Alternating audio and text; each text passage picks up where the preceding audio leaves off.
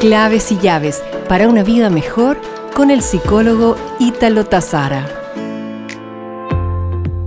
¿Cómo prevenir el estrés y ganar equilibrio emocional?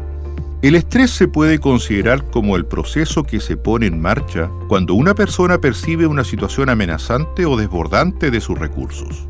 Los hechos que generan estrés están relacionados con cambios, lo que exigen un sobreesfuerzo y ponen en peligro tu bienestar personal. Por tanto, te compartiré claves que te ayudarán a prevenir el estrés. Una de ellas es aceptar que somos frágiles debiendo cultivar nuestra confianza en nosotros mismos. Sentirse frágil suele ser desencadenante de la ansiedad y la tensión. El presente es fugaz y por lo tanto la situación estresante es pasajera, convirtiéndose en una suave caricia que nos advierte que estamos vivos.